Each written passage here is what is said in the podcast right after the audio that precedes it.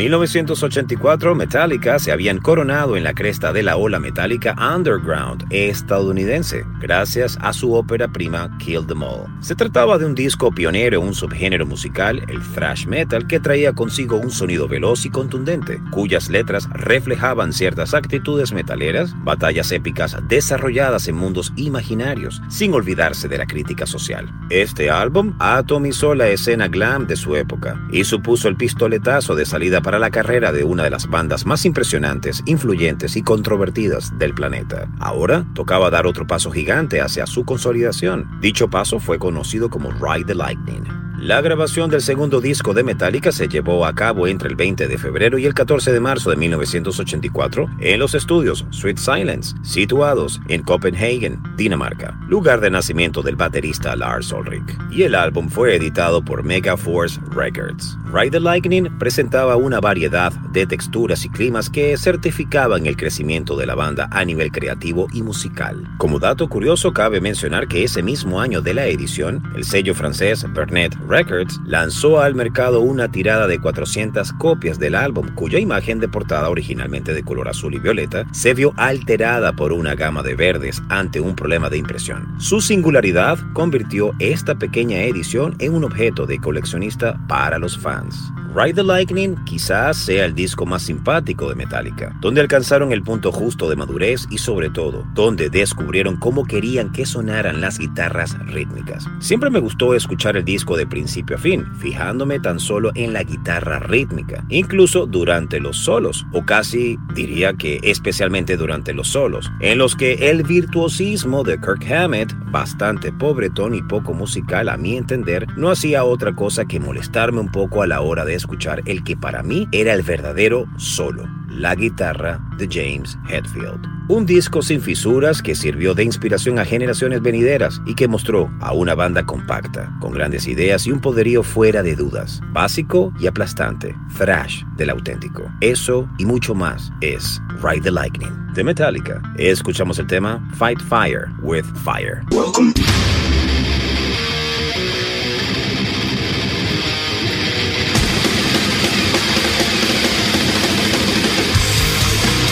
Welcome to the Mighty Metal Hour. ¿Qué tal, Metalheads? Bienvenidos a una nueva edición de Sobre la Dosis. Si quieres comunicarte con nosotros para sugerencias, peticiones, algún tipo de reseña, no dudes en escribirnos a nuestras cuentas en Instagram, arroba sobre la dosis o a mi cuenta personal verificada, arroba Jonathan Montenegro. En la edición y producción general de Sobre la Dosis, Carlos González y en la producción ejecutiva, Jonathan Montenegro. ¿Y quién les habla? Jonathan Monte Black.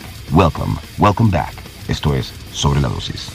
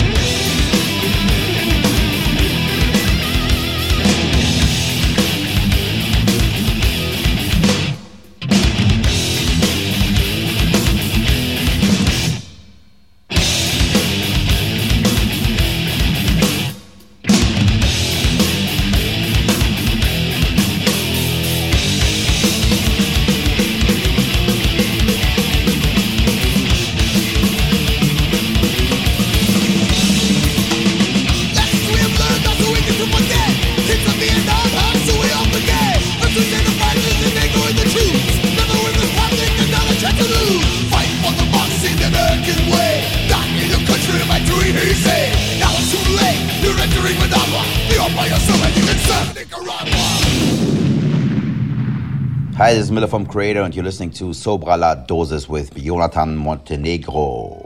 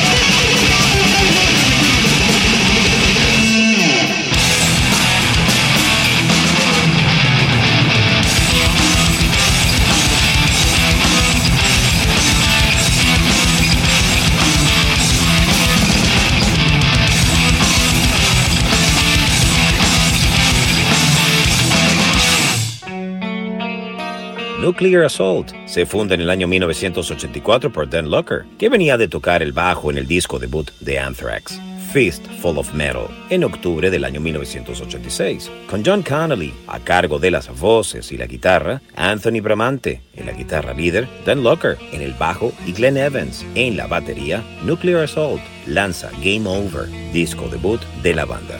La portada de este trabajo es igual de agresiva que la música. Nos muestra a un montón de gente corriendo de una gran explosión nuclear. Este diseño fue creado por el gran maestro de las portadas metaleras, Ed Repka. El álbum tiene una duración de 35 minutos aproximadamente. Este disco tiene un sonido bastante crossover. Es la mezcla perfecta entre el thrash y el hardcore punk que ya había dado a conocer SOD en su álbum debut un año anterior. The Nuclear Assault. Disfrutamos del tema Cold Steel.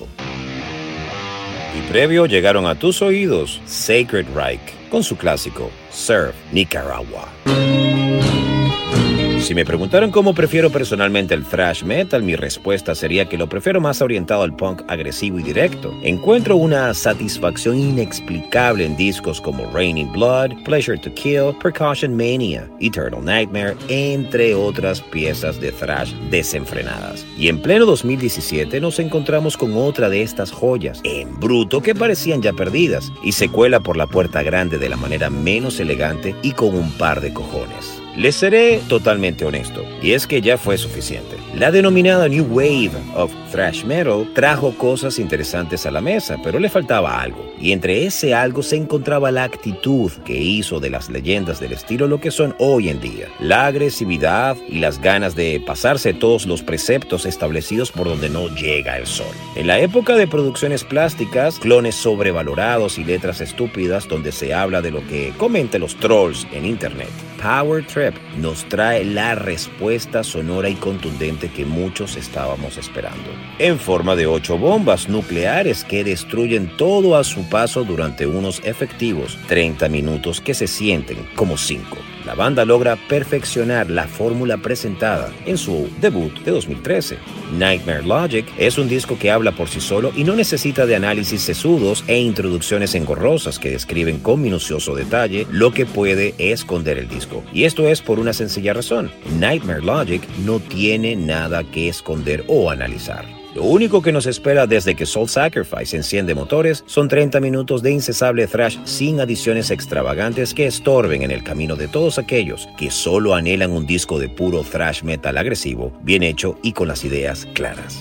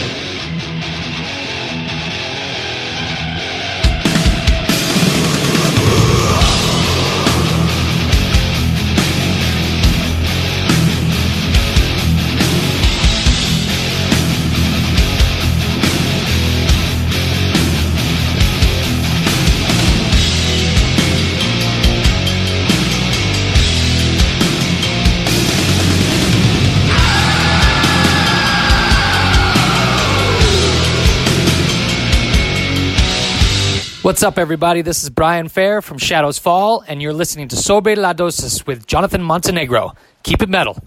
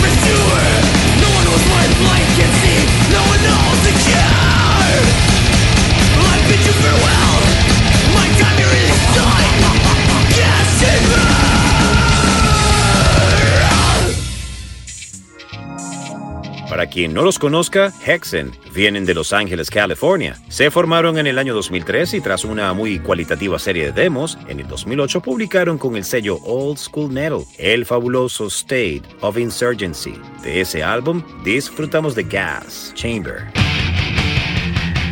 Avanzamos con los finlandeses Lost Society con Trash All Over You. Hey, what's up? It's Samuel Albana from Lost Society, and you are listening to Sobra la Dosis with Jonathan Montenegro.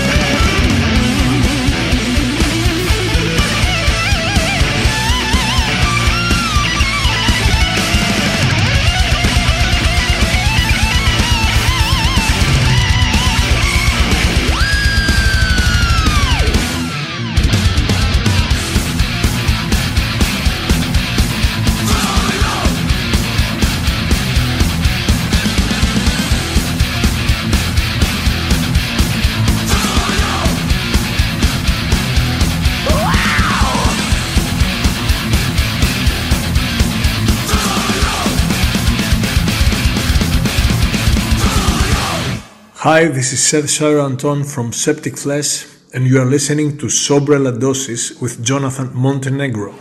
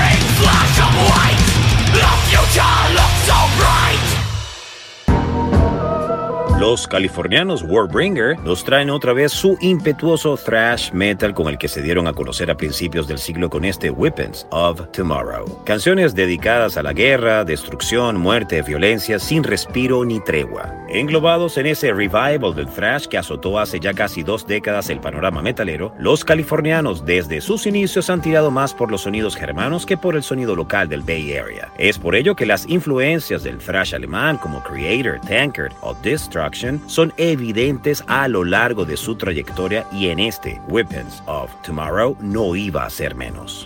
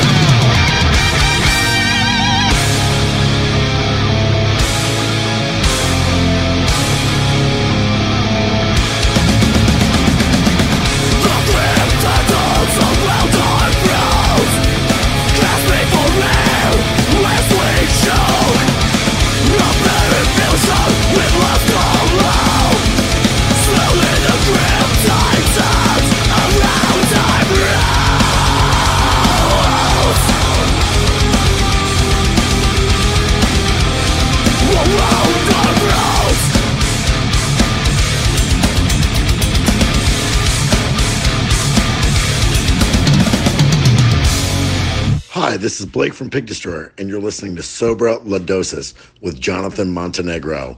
Turn it up.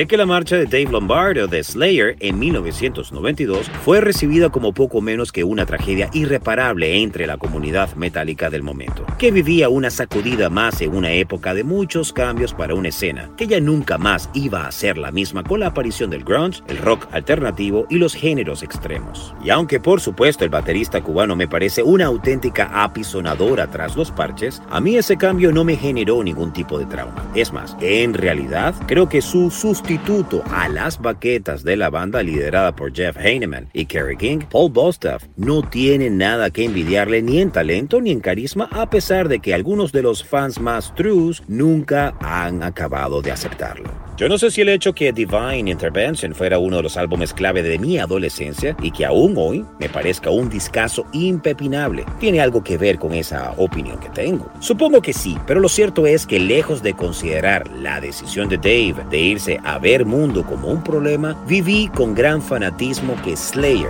fueran capaces de sacar tal disco sin él y como bonus pudiéramos encontrarnos a una banda como Gripping que si bien nunca acabó de despegar a nivel de popularidad, en mi opinión dejaron unos cuantos discos. Hablando de padres, el motivo por el cual Dave abandonó su banda de toda la vida fue para poder asistir al nacimiento de su primer hijo y de rebote poder tener una vida familiar más plena que la que uno debe tener cuando está en una banda de éxito y pasa la mayor parte de su vida en la carretera. Esa demanda no fue del todo bien recibida por el resto de sus compañeros, especialmente por parte del siempre complicado señor Kerry King. Así que ambas partes decidieron tomar caminos separados hasta que su esperado retorno en 2001, un retorno que todo el mundo celebró y que sirvió para darle un empujón a la maltrecha popularidad de la banda en esos momentos, pero que en mi opinión no se tradujo en mejores discos. Esa separación no quería decir, por supuesto, que Dave tuviera la intención de apartarse definitivamente del mundo del metal, así que decidió aceptar la propuesta de Valdemar Sorista, afamado productor y compañero suyo, en un proyecto tan ambicioso y prometedor como también decepcionante como fue Voodoo Cult, una banda que recordemos contaba en sus filas con Millie Petrozza, Shock Schuldiner y el propio Lombardo, y que acabó sacando un disco de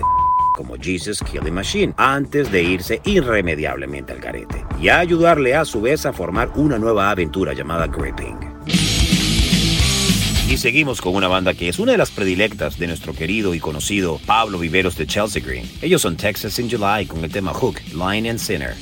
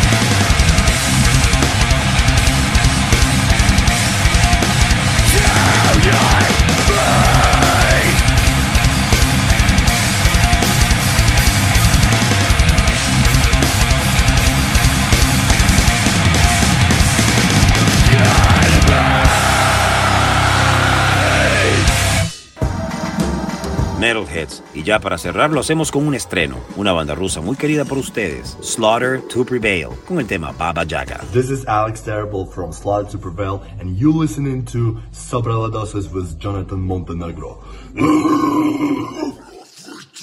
Flesh we ate, that was the core of your ever